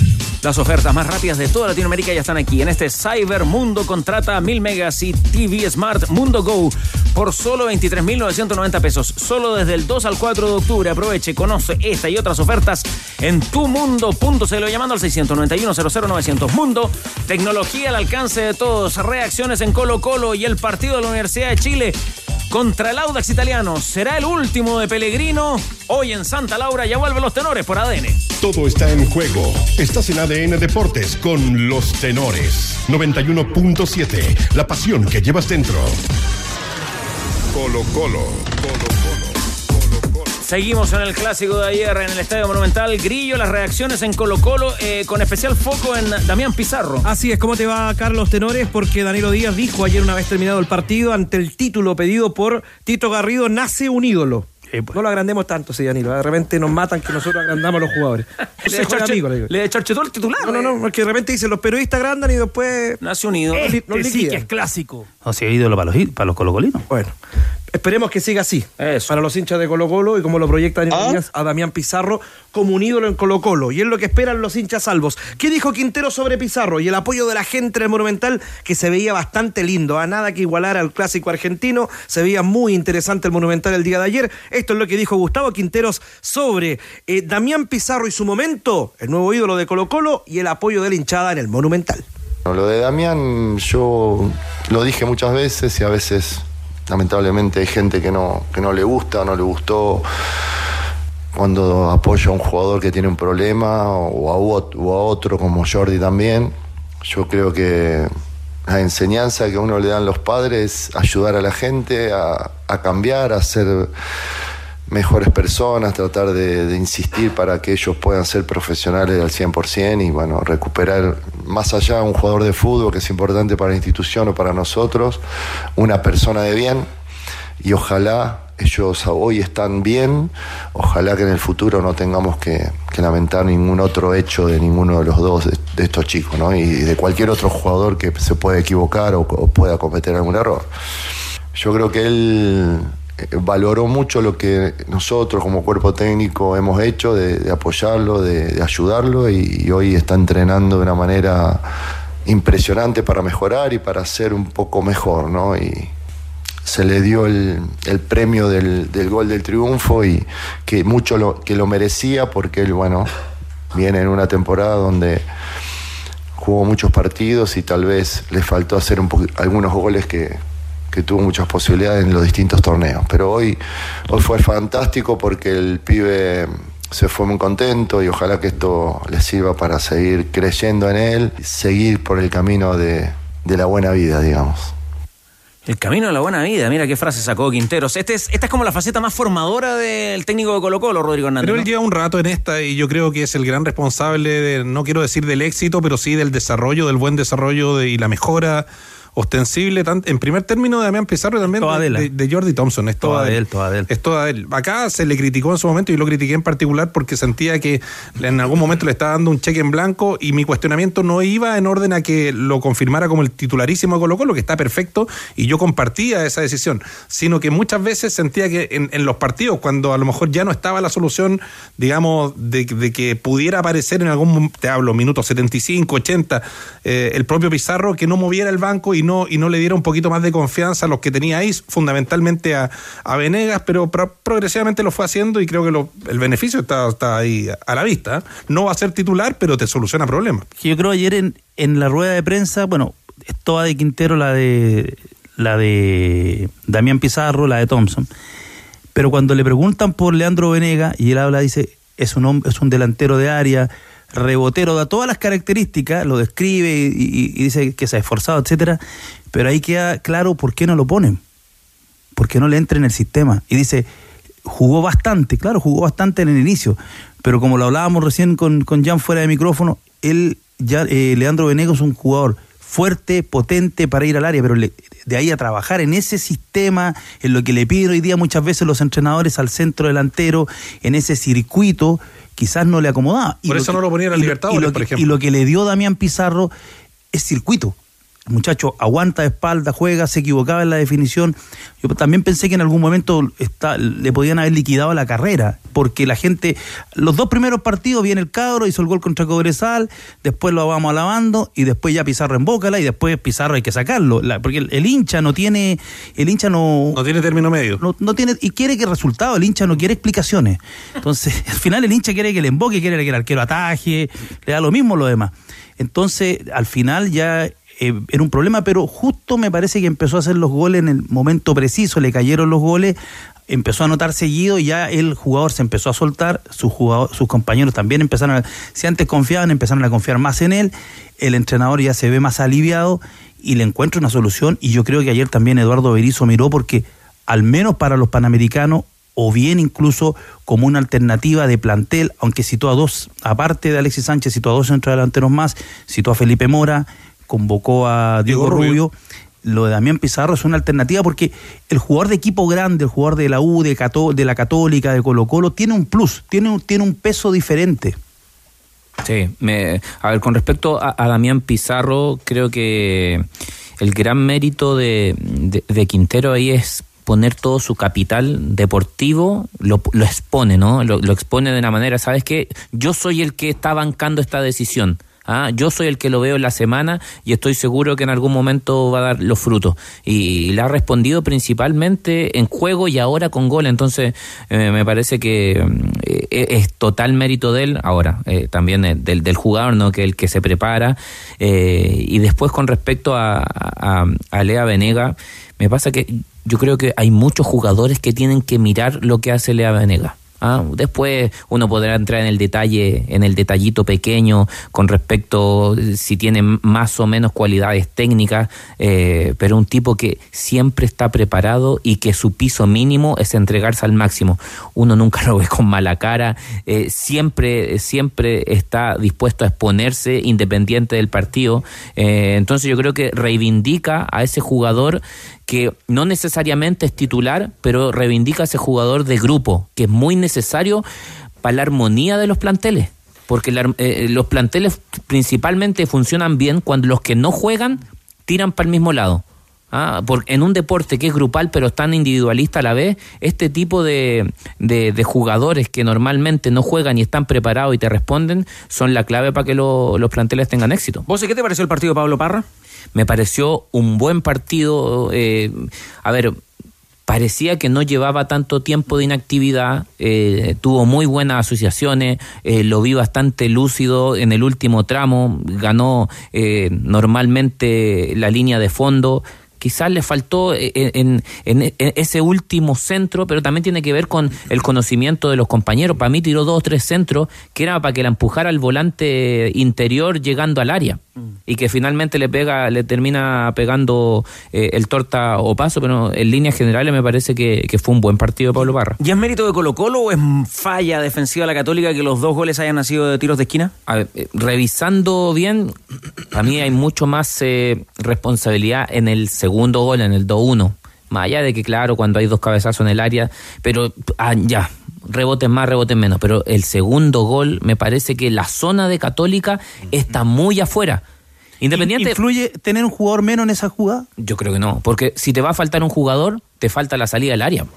No te falta. Al rebote. Claro, Claro, es como cuando te expulsan un, un- un- un jugador. Uno empieza a armar el equipo desde atrás para adelante y uno dice: si hay alguien que tiene que estar libre, son los centrales. ¿No es cierto? Teniendo en cuenta que el, el, el 9 va con uno de los centrales, uno prescinde de, de esa, de, de la presión. Y acá lo mismo, si te expulsan a un jugador, eh, la salida del área uno la puede dejar libre. Pero para mí estaba muy afuera, independiente de que Gil le pega con el efecto saliendo hacia el área. Pero igual, normalmente el hombre que está ahí, que en este caso parece que era San Pedri, o- porque San, San Pedro el que va con Claro, también Pizarro. lo, lo que se oscila es que a partir de la zona del, del vértice del, del área un poquito más pegado hacia el primer palo, tú ataques, tú tengas los dos, tres pasos para darte impulso y pescar la pelota de frente. Pero si tú te fijas bien, a él lo pilla corriendo hacia el arco. Entonces, ya que te pille corriendo hacia el arco es porque estaba mal posicionado. Claro, y en el primero es donde San Pedro queda enganchado, ¿no? Y la habilita tengo tan clara. ¿Sí? Sí, él se queda, él se queda, él, él habilita. Bueno, eh, ¿qué más en Colo Colo, Grillo? Bueno, eh, está tranquilo el ambiente en Colo Colo porque en lo anímico ya con Cobresal el 6 a 0 era un bálsamo para el equipo de Gustavo Quintero. Y esta remontada, en el minuto 96 el gol de mm, Venegas y en el 111 el gol del el jugador Pizarro le permite a Colo Colo estar hoy 101.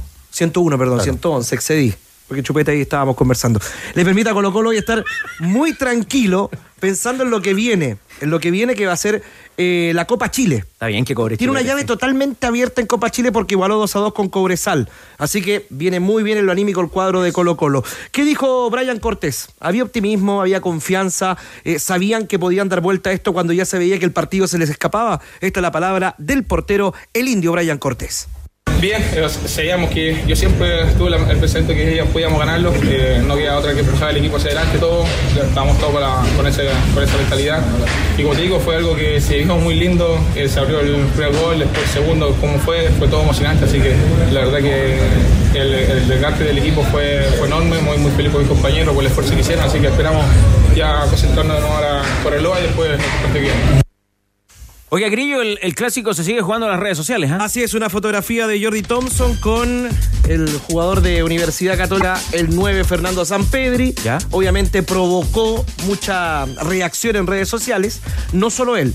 Ah, pero espérate, ¿esto lo, lo tuiteó o lo publicó? En su cuenta, sí. Thompson. Thompson. Jordi Thompson, cuando había agachado ahí a Fernando Sampedri, aparecía el 24 de Colo Colo frente al jugador de la Universidad Católica y obviamente que hubo mucha reacción. Otra más que se armó fue la de Darío Conca. Mira, Darío Conca, su cuenta oficial diciendo humo al jugador de Colo Colo. Vende humo. Vende humo al jugador de Colo Colo, Maximiliano Falcón. Ah, mire. También, así que varios. Hasta el Beto Acosta también tuvo una intervención también en redes sociales con hombres de Colo Colo. Oiga, a propósito de, de Falcón, Cállate. eh, un central tal vez más hábil saca esa pelota a la que fue gol de Católica, ¿o no? Figueroa. enredó, ¿ah?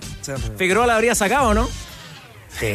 Pero era difícil. Yo creo que se Bueno, descoordinó. tiré, tiré arriba la, la vara. Se descoordinó. Era difícil. Se descoordinó. A lo mejor. Quizás para un zurdo. Su primera intención fue sacarla de zurda y ahí se enredó y no fue capaz. Pero es difícil esa jugada. Con una cancha en, ¿En perfectas velocidad? condiciones la saca. Un datito para el hincha de Colo Colo. Sí, ¿Qué es lo culpa que de Bruno Mars. Sí, No, no, el- no, pero en serio, tigre. Pero la viste, culpa. ¿viste la pol- cantidad de botes que da? El polvillo, el polvillo No. también de, de los extintores. No, la cantidad de botes que da impresionante. Ya, o sea, cuestión de cancha, no de técnica. Pa' pero mí de cancha. Ya, con una cancha buena la sacaba. La saca. Incomprobable, pero yo creo que tiene más, tiene más chance. Es, Buscando explicación. No, puede Eh, ser. Colo Colo, ¿qué es lo que viene? Semifinal de vuelta de la Copa Chile, 19 horas el día miércoles, transmisión de ADN Deportes. Luego la fecha 26, el domingo a las 15 horas ante Palestino, en condición de forastero. Y después vamos a saltar a noviembre. El 12, el fin de semana del 12, Colo Colo La Calera. Y Audax Italiano también vendrá en el horizonte de Colo Colo. Y en diciembre ante la Unión y ante Curicunido. Y recordar que falta la programación del duelo pendiente con Magallanes. Está a 7 puntos del líder que es Cobresal. No es un detalle esa programación, ¿eh? me parece. El partido con Magallanes, ¿cuándo ya lo se va a jugar? 7 de octubre me dijeron. Por ahí. No tenía todavía en la NFP, pero hay 7 de octubre. Algo así. Ah, no, no, no, perdón, 7 de noviembre, noviembre, noviembre. vez terminado, miércoles 7. Noviembre. Miércoles 7. Es que, es que yo creo que para el desarrollo del campeonato es muy importante que este partido se. se- Arri- arriba y abajo. Claro, pero que se programe y se juegue cuando Magallanes esté peleando todavía, ¿o no? Yo creo que va a pelear hasta el final. Yo creo que los de abajo van a pelear todo hasta el final porque están muy pegados. Escúchame. Ya, por ahora Colo Colo trabaja con todo y va a ir con todo porque quiere asegurar la llave y la final e instalarse en Iquique el 20 de diciembre para jugar la finalísima de Copa Chile. Ya, no se extiendan muchachos, ¿sabes? Porque ya viene el bloque del ascenso y estamos esperando también por la previa, la previa de la U con Guachipato, con, eh, con el Audax italiano, bien digo, la U con el Audax en Santa Laura. Pero mira, mira Tigre el detalle, ¿eh? Qué lindo quedó este sector del estudio de ADN, de verde, teñido, Verde. teñido de verde, Danilo Díaz y, y Pato Barrera, el grillo del Sí. gol. ¿eh? Se pusieron de acuerdo los muchachos. Juega Wanderers ahora un ratito más. Un homenaje al campeón del ascenso. Me voy, chao. La Mira, mira Danilo cómo sonríe. Acaba de cometer el error. Pero la que se jugó el Pato cometer- Barrera. No, pero, pero para Danilo es perfecto. Tocó la copa. Tocó la Tocó copa. la copa, pero Gabigol la tocó en Perú también.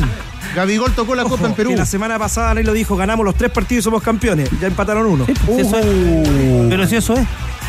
Terrible, mufa. Pero el pecho de Pato Barrera. Pero si eso es, si no ganábamos los tres partidos era muy difícil, ahora ya dependiste cinco. Va a depender qué es lo que ocurre con la sanción del, del tribunal. Veremos, seguramente está en la pauta eso, pero eh, aquí hay un error administrativo grosero de la NFP porque el Comet tendría que haber inhabilitado a Henry Sangüesa. No es un problema del tribunal, es un problema de la organización. Y no puede ser que hoy día Santiago Wander de Valparaíso vaya a jugar de visita frente a Barnechea en Quillota. Ese partido se tendría, si no se podía jugar en la cancha de Barnechea, se tendría que haber jugado en la Florida, en la Cisterna, en el Monumental, En la región Lautaro de Win, en la región Claro. metropolitana. Si el problema es la hinchada de Wander, bueno, se jugará sin público visitante, pero se altera el desarrollo del campeonato. Lo otro es, ¿qué va a pasar con el cupo que, que entrega la Copa Chile para, para la Copa Libertadores, no? Sí, señor. Ojo, y se están Pero eso articulando ¿eh? En el caso que Magallanes descienda o en el caso que Cobreloa no logre subir ascenso, categoría. exacto. Se están Buena articulando pregunta, los ¿eh? equipos de segunda de la segunda división para solicitar que la NFP interceda con todo el material que le han ido entregando porque no quiere, ningún- no quiere ningún equipo hacer la denuncia. Quieren que la NFP actúe de oficio y denuncie al IMACHE al tribunal. Y están preparando un documento donde solicitan una modificación total de la categoría, incluyendo incluso un aporte de 10 millones mensuales para los clubes, porque dicen que esto como está no puede, no puede seguir ocurriendo, que no puede ser que todos los años la segunda, la segunda división se termine resolviendo por cuestiones administrativas. Ojo, también por un aquí hubo un error de Coquimbo y fue sancionado Coquimbo. Pero es posible, podría ser que tanto en primera división como en, la, en el ascenso, los dos títulos sean por secretaría. Eh, me metiste un cambio de juego, pero Bueno, cerrando el bloque de Colo Colo que contaba el Pato Barrera, hoy hubo dos partidos en la serie sub-17 y en la proyección. En la 17, Colo Colo 2 a 2 con Universidad de Chile. Y Colo Colo le ganó 4 a 0 a la U en la proyección. 4 a 0 partido que se jugó hoy.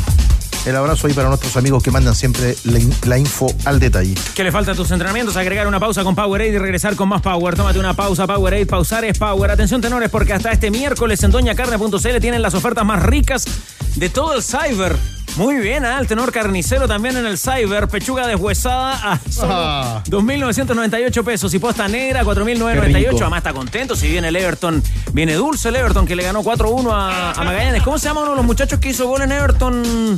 Martín Cárcamo, el joven delantero del conjunto de Everton, debutando También rubio natural, ¿ah? con muchos goles en la proyección. Sí, da los, los datos y la definición es Ahora, muy la buena. definición del La gol a definición Magallanes. es de un jugador que, que tiene Tiene, pasta, que tiene. ahí, que sabe de qué se trata la cosa los 16.50. Bueno, estas y más ofertas ricas solo están en doñacarne.cl, el sitio más rico de todo el cyber. Ya comenzó el Cyber Easy también, el único reality de descuentos reales para tu hogar.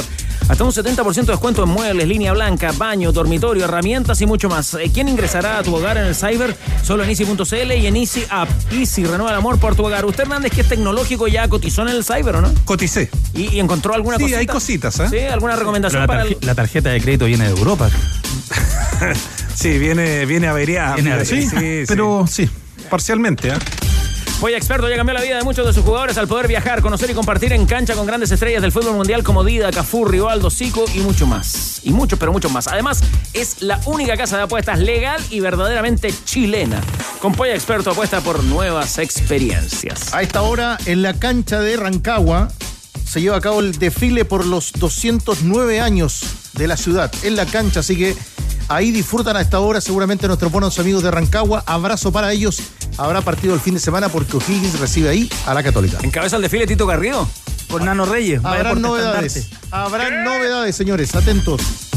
A la pausa, nos vamos. Yo voy a sacar un permiso para portarme mal. Algunos auditores también a través del WhatsApp de ADN nos estaban pidiendo un on-field review para la relación, para la discusión, para el nivel de la discusión y la discrepancia entre Danilo Díaz, el tenor del pueblo, y Rodrigo Hernández, el que más sabe. ¿eh? Piensan que Estaba es una- pidiendo un... una agresión. Escúchame. Hablan de una relación desgastada.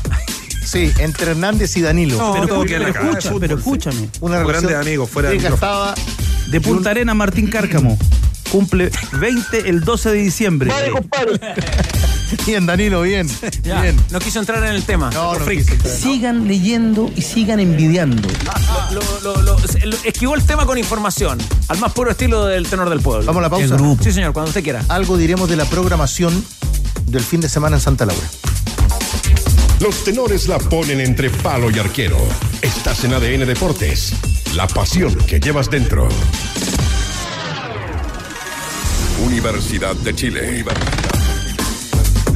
Qué partido el de esta tarde. Ay, ayuya. Estadio Santa Laura. Aquí están las camisetas de la Universidad de Chile y el Audax italiano y Leo Mora con todo lo que está esperando saber a esta hora junto a los tenores el hincha azul.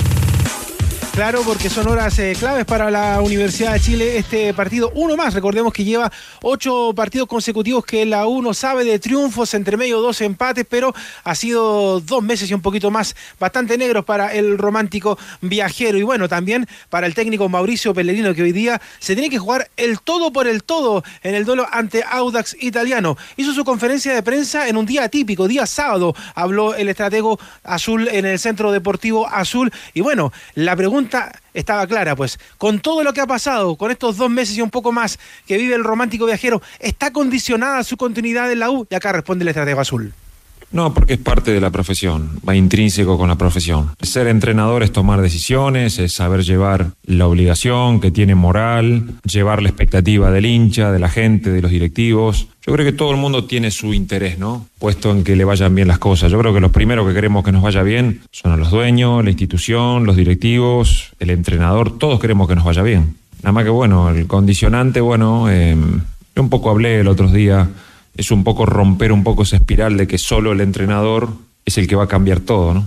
Entonces, bueno, era un poco poner en contexto esa situación y, lo vivo como algo normal cuando las cosas, cuando un equipo como la U no tiene buenos resultados. ¿Qué tenemos? Tenemos un gran público que nos acompaña, la gente nos apoya por la calle, los jugadores lo sienten. El otro día en Copiapó la, gente aplaudió al equipo al final, el día de Colo Colo lo mismo, la verdad que tenemos una afición fantástica y claro, eso a mí me genera muchísima ilusión para seguir intentándolo, ¿no? A todos los niveles y es lo que queremos hacer este lunes. Ya Leo, ¿cuál va a ser el equipo titular de la U?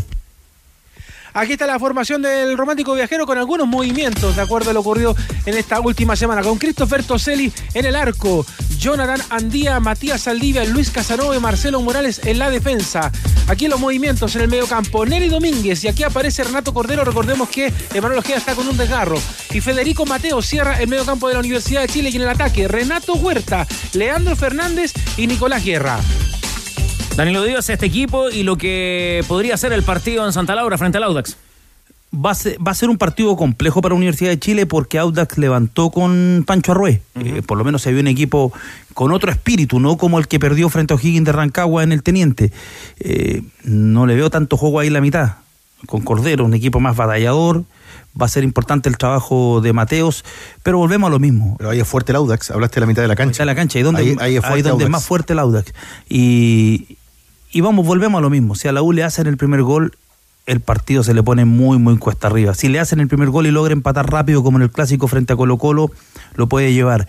Pero si no le hacen, si- pero si la U no, eh, la U ahí se, se le va a enredar. Eh, Universidad de Chile me parece, creo yo, por lo que hemos por lo que hemos venido viendo, es un equipo que, que depende mucho de, de ciertos momentos. Yo creo que hoy día, mira lo que te voy a decir, Tigre, para los dos el empate no es malo. No es malo, Carlos, para los dos el empate, porque perdió Magallanes, empató Curicó, sumó un puntito y perdió el per- O'Higgins. per- perdió Higgins y ¿qué- ¿cuál es el otro que está en la En esa y- zona, y. Copiapó y Copiapó En esa Perdieron zona, los dos. Unión 32, la U 31, O'Higgins se quedó en 30, Unión también ya jugó, y Audax Italiano tiene 29, y luego está Copiapó con 26. Audax, si Audax y la U empatan, suben un puntito y mantienen cuando van a restar 15 puntos, a Magallanes le resta el partido frente a Colo Colo, eh, para, para terminar el campeonato. Es, es un partido el de esta tarde, Hernández, como para medir la adhesión que los jugadores tienen con respecto a Pellegrino. Yo creo que sí, y, y no sé si a los jugadores de la U, al plantel, le convendría un cambio estando ya tan, tan jugado el, el torneo, digamos, en tierra derecha, porque independiente que pueda ser Sebastián Miranda quien, quien, a quien lo conocen y quien tome el, el buque en, un- en una contingencia así, eh, creo que, que es mejor terminar con las botas puestas y como están, ¿no? Ahora, también hay que, habría que saber dimensionar o calibrar cuánto ruido interno puede tener en este momento Pellegrino dentro del vestuario, porque es un hecho de la causa, y acá lo hemos, lo hemos comentado, ¿no? El de los jugadores cortados, o sea, hoy día, Palacio, hoy día Israel Poblete. vuelve a la citación, nos decía eh, Leo Mora, me parece que volvía a la citación Israel Poblete. Lo echamos. Sí, de hecho, eh, est- está justamente en esta lista y el que no va a estar, sí, nuevamente es eh, Cristian Palacios. Él nuevamente queda fuera de la nominación de, de esta jornada en Santa Laura. Claro, pero la presencia de Poblete en la banca al menos le da otra alternativa al equipo, porque Universidad de Chile ha tenido problemas, lo- tiene que- su problema principal creo es que le faltó siempre un delantero rápido, directo. Y además, volantes, volantes de, de juego. Dependía mucho de, de- de Mateos. Eh, jugadores como, por ejemplo, Asadi, se quedaban siempre en la encachapo.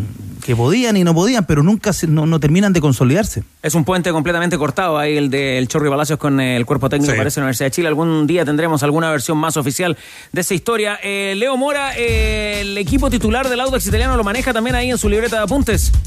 Sí, claro, por supuesto, y lo revisamos inmediatamente, lo que va a ir con Pancho Rey esta tarde en Santa Laura, con Tomás Ahumada en el arco, Oliver Rojas, Carlos Labrín, Osvaldo Bozo y Roberto Cerecé de la línea defensiva en el mediocampo. Un ex azul que va a encontrarse justamente con el romántico viajero Marcelo Díaz, Fernando Juárez, Gabriel Achen y Miguel eh, Michael Fuentes en el medio campo, dejando arriba Gonzalo Álvarez y Gonzalo Sosa. Eso es lo que va a probar Audax esta tarde ante la U. Un cambio. Un cambio tiene el equipo. Un cambio el de Audax en relación a lo que pasó con la calera. Carlos Tenores, a los 35 minutos del partido anterior con la calera salió lesionado Fernández y lo reemplaza Rojas. El resto es el mismo equipo de la semana pasada. ¿Puedo averiguar algo, Leo, con respecto al Estadio Santa Laura y la próxima localidad de la Universidad de Chile? El eh, partido frente a Everton, ¿no? Sí, mira, lo más probable es que como van las cosas, el partido sea cambiado de día. Recordemos que la Universidad de Chile juega el día sábado, eh, lo que está calendarizado, pero eh, lo más probable es que este partido se pueda cambiar para el día lunes, que recordemos que es feriado. Así que por ahí están las cosas hoy día, así que tienen que tomar la decisión final, pero eso es lo que se está viendo en tentativa para lo que va a pasar el próximo fin de semana ante Everton. Ahora, Leo, recordemos esto por el corte de agua que va a afectar al sector, ¿no? Justamente por el corte de agua que está dentro de Santa Laura del cuadrante donde se va a cortar el agua en Santiago Norte y por eso que obviamente se están tomando todas estas medidas de precaución. Y a propósito, porque tanto el partido del fin de semana que viene como el de hoy son con público, así que eh, se va a aplicar algo que Católica ya probó hace algunos días en Santa Laura. Nuevamente este tema biométrico, que con las cámaras se va a poder revisar quién es la persona que está ingresando al estadio, van a tener todos los datos controlados hoy día de los hinchas, así que para que los azules que vayan, el agente de Que también va a estar ahí, obviamente se porten bien, porque todo va a ser registrado por estas cámaras especiales que entregan los datos de los hinchas que van a ingresar al reducto de Independencia esta tarde. Habría que ver el horario, porque ojo, el lunes se juega prácticamente completo el ascenso. A las dos y media juegan Recoleta Rangers, Puerto Montt con Barnechea. Y a las 17.30 juegan San Marcos de Arica con Deportes Antofagasta, Cobreloa con San Luis y Santiago, Santiago Wander con Deportes Temuco y Deportes Santa Cruz con Deportes Iquique, los que están peleando arriba. Tendría que jugarse a las 20 horas. No sé si lo, lo autorizarían, si, si dan los equipos. Y ojo que lo que dice Leo Mora, cuidado, atención dice, porque estos dos partidos se juegan con público. O sea, ya se normalizó que se juega sin público, algo que resulta insólito. La- las vallas perimetrales se quedaron del partido de la Unión Española. Habían varias hoy día ahí en el entorno del estadio Santa Laura.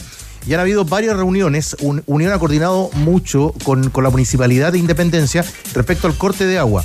Y, y ahora la decisión de la reprogramación está en manos de la NFP y de la U.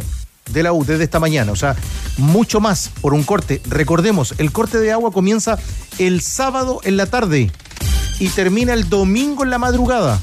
Y contempla claramente el mapa, que reitero, y lo y el viernes en la tarde, y comentábamos claramente que ese mapa ya lo conocen los vecinos de los sectores de la zona norte, de Renca, Conchalí, Independencia y Recoleta.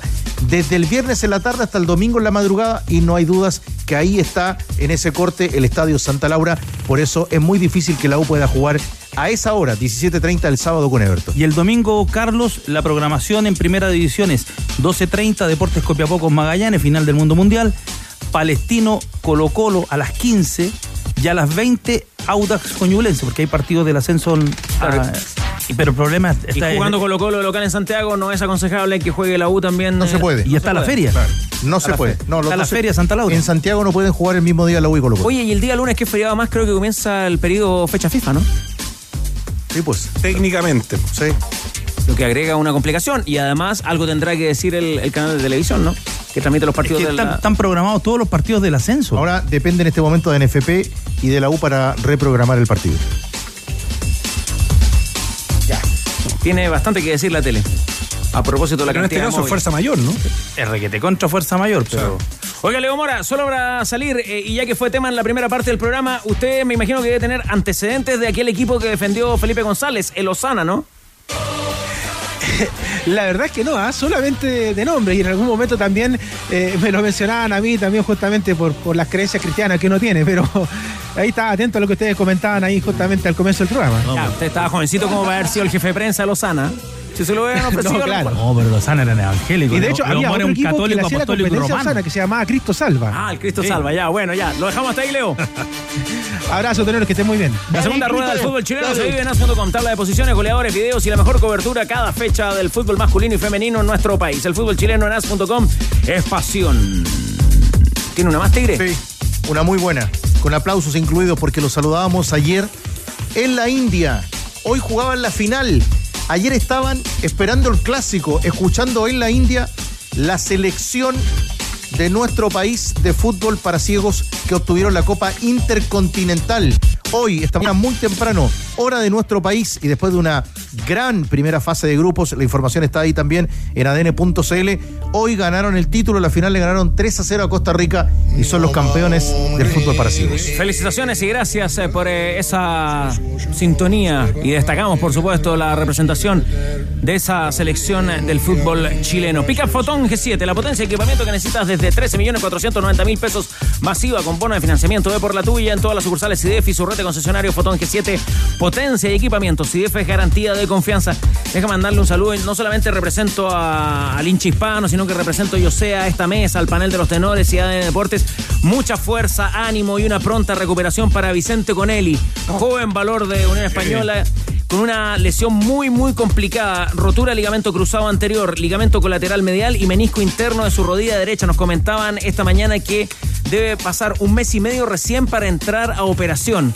Así que toda la fuerza, todo el ánimo para Vicente Conelli, un muchacho muy identificado con eh, la cantera del club, eh, que no solamente fue hispanito, sino que además hace pocas semanas eh, nos había, nos había hecho pasar un buen momento con unas payas a través de las redes sociales del club. Muy afectado él, su familia, su entorno desde esta mesa. Entonces le enviamos toda la fuerza y una pronta recuperación a Vicente Conelli, que además había convertido el primer gol el otro día en el empate 2 a 2 de la Unión con Curicó Unido.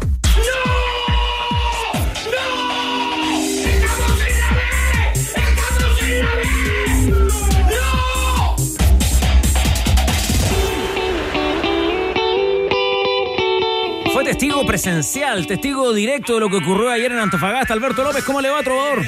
Todo bien, tenor, qué gusto saludarte, Carlos Costas, querido. Exactamente en un campeonato del ascenso que está realmente apasionante al rojo vivo. Cobreloa 48, Deportes Temuco con su triunfo frente al conjunto Loíno con 47, Deportes Antofagasta con 46. Ayer en el Calvo y Bascuñán tuvimos el privilegio de estar en ese coqueto estadio. En el Calvo Bascuñán se vivió un partido intenso, tenores, con un equipo Puma que sueña en grande y con un Deportes Puerto Montt que lucha por salir del fondo de la fosa o del silencio subterráneo, como quieran llamarlo. Piero Massa el, fue el juez principal del partido y claro, terminó uno a uno este encuentro y cuyo accionar fue bastante, bastante criticado por diversas acciones ¿ah? que ameritaban tarjetas como la de Fabián Manzano, por ejemplo, que le propinó un golpe derechamente al jugador de Antofagasta, Daniel Imperiales, o la falta dentro del área a José Bandes, que hubiese significado el cobro, ¿no es cierto?, el cobro penal en beneficio del conjunto del velero. Pasamos a escuchar la palabra entonces de John Armijo, el técnico de Antofagasta, que habla de la falta de VAR en estas instancias decisivas. Lo a decir que en estas instancias tiene que existir el VAR, tienen que existir herramientas, ¿cierto? Vienen árbitros de primera, tienen un árbitro importante dentro de nuestro medio chileno, pero en, en- en dos equipos que se están jugando algo, porque ellos también se jugaban un poco su permanencia en primera división y están luchando abajo, con un equipo que está peleando por el campeonato, o sea, cualquier gol o no gol nuestro significa no solamente un partido, sino que un campeonato. Los árbitros deberían tener más herramientas para poder tomar mejores decisiones eh, en el juego y no quedar expuesto un poco como lo que está pasando. Toman decisiones por sí solos y eso un poco afecta también el espectáculo, el desarrollo, la exposición con los hinchas y todo lo que, y todo lo que conlleva una mala decisión. ¿Tan mal estuvo Piero Massa ayer, Danilo? revisando el compacto, hay un compacto que anda circulando que lo van, lo van a enviar a la, la NFP. Eh, en la jugada, por ejemplo, de Bandes, no cobra el penal porque le queda la duda de la jugada de si fue fuera de juego o no, porque era penal. Es penal. Hay una jugada al Tuco, eh, hay otro penal, hay un penal que reclama Antofagasta que también me parece el 2-0 que no le cobran al Tuco Contreras, una infracción que le sancionan y hay un codazo arriba en el primer tiempo, minuto 43 a cuadra, que es evidente. O sea, y aquí la comisión de arbitraje manda un árbitro FIFA, quizás del- de, los tres mejores que están, le toca el partido de semifinal de la, de Copa Sudamericana. Sudamericana, Y, y se, miércoles. y se equivocó en las se equivocó en, en decisiones evidentes, claras. O sea, el penal a Bandes es claro, pero yo creo que no lo cobra el de Bandes porque le está dando vuelta a la otra jugada. Este fin de semana en el ascenso hubo un gran eh, vencedor, eh, Alberto, ¿ah? Exactamente, grítalo si eres pije. Podemos decir perfectamente porque Deportes Temuco se encuentra justamente ahí susurrándole al oído al puntero Cobreloa, al cual puso de rodillas, recordemos, en el Germán Becker 2 a 1. Qué lindo estaba el estadio, ¿ah? Con goles de Oscar Salinas en dos oportunidades, Matías Balini para el conjunto Loíno. Pasamos a escuchar entonces al goleador que jugó con todo el Nehuen. Habla de este tremendo triunfo frente al líder que produjo una alegría volcánica en Temuco. La palabra de Oscar Salinas en ADN. Muy importante poder ganar para mantener la ilusión prendida. Obviamente hicimos un esfuerzo bárbaro, gigante, para que el, triunfo quedara en casa y, así fue. Dimos vuelta un marcador complicado contra un rival de jerarquía que está siempre peleando en los puestos avanzados para salir campeón. Ahí está, la palabra de Oscar Salinas. Hay partidos el día de hoy. Barnechea frente a Wander a las 19 horas de ganar Wander. Claro, podría ser puntero por dos goles de diferencia incluso. Y después, a las 21 horas, 21 a 30 horas, mejor dicho, duelo de Santos. ¿ah? Este partido le gusta mucho a Leo Mora. San Marcos versus Santa Cruz. Y Deportes Iquique frente a Rangers son los partidos pendientes por esta fecha 28 que el día de hoy se van a disputar, tenores. Abrazo de gol, ahora. Abrazo grande, ¿ah? nos reencontramos en el Santa Laura con el partido de la UI Audax. ¿Le tocó pasar susto ayer en el aeropuerto de Antofagasta? Sí, había una fuga de gas, llegaron tres compañías de bomberos, estuvimos ahí, claro, en primera instancia decían que era por tres horas la revisión, fueron más o menos 45 minutos que estuvimos ahí estancados. ¿ah? Lo que sí, Puerto Montt llegó eh, y alcanzó a tomar el avión que lo trasladaba en primera instancia a Santiago. Diez minutitos antes había despegado, antes de la emergencia, ¿no es cierto? Había despegado el avión de Puerto Montt del conjunto velero. Cobreloa 48 puntos, Temuco tiene 47, Antofagasta 46, Wanderers 45 y atentos, San Luis, golazo de Chupete 44, Iquique juega hoy con Rangers, tiene 44 y espera por el tribunal. Y es necesario, necesario Iquique que, que tiene que sumar. Le, le toca frente a un Ranger complicadísimo después de dos resultados que, que dejaron la escoba abajo. El triunfo de Recoleta sobre San Felipe y la victoria del Chaco que, del Chaco que en, enreda a la Udeconce. Metió muy abajo a la Udeconce, así que no está resuelto quién baja. Remolques Tremac rentabilizan su negocio. Compra un Tremac, es el remolque más ligado al mercado que le permite ma- transportar mayor carga útil. Contáctalos en Tremac a través de las redes sociales que en todo el país porque entre un remolque y un remolque. Hay un Tremac de diferencia. Extremac, remolque Extremac. Gran momento radial ayer a propósito, Rodrigo Hernández. ¿ah? Junto a Milton Miguel también, ¿no? Sí, estaba Hans. Marvich. Sí, claro. Y Vladimiro. Ulloa y Sugarret. Gran ¿Qué te programa. Gran programa. El, el Tigre se sacó su fotito. Linda previa con ellos. Linda previa de la radio ayer. Oiga, clásico. Métale Ah, ¿Qué a pasó, hermano? Métale ficha a Temuco, viene pisando fuerte y tiene gol. Ya. Es que está muy parejo, Dani. Es difícil decir quién. Por eso, pero- Honestamente, porque ¿qué decíamos hace menos de un mes? Antofagasta como avión. Pero O sea, sacó- eso- escúchame. Sacó 4 de 15. Bueno, así es. Ya, la pauta del fin de semana entonces viene con eh, fútbol de la primera edición y también del ascenso. Ese ¿no? carrusel imperdible, todo, por cierto. todo. Ya, nos vamos. Que pasen una linda tarde. ¿ah? Gracias por la sintonía, la compañía de siempre, la discusión, el debate, la polémica, junto a Chupete, los tenores, la banda de ADN. Sigan con nosotros que ya vienen los Panamericanos y está listo y preparado el equipo de ADN Top Kia, tu otra pasión. Bajamos el telón. Los tenores vuelven mañana para otro auténtico show de deportes. Revive este capítulo y todos los que quieras en adn.cl, en la sección podcast. No te pierdas ningún análisis ni comentario de los tenores, ahora en tu plataforma de streaming favorita. ADN Podcast. ADN Podcast. Voces con contenido.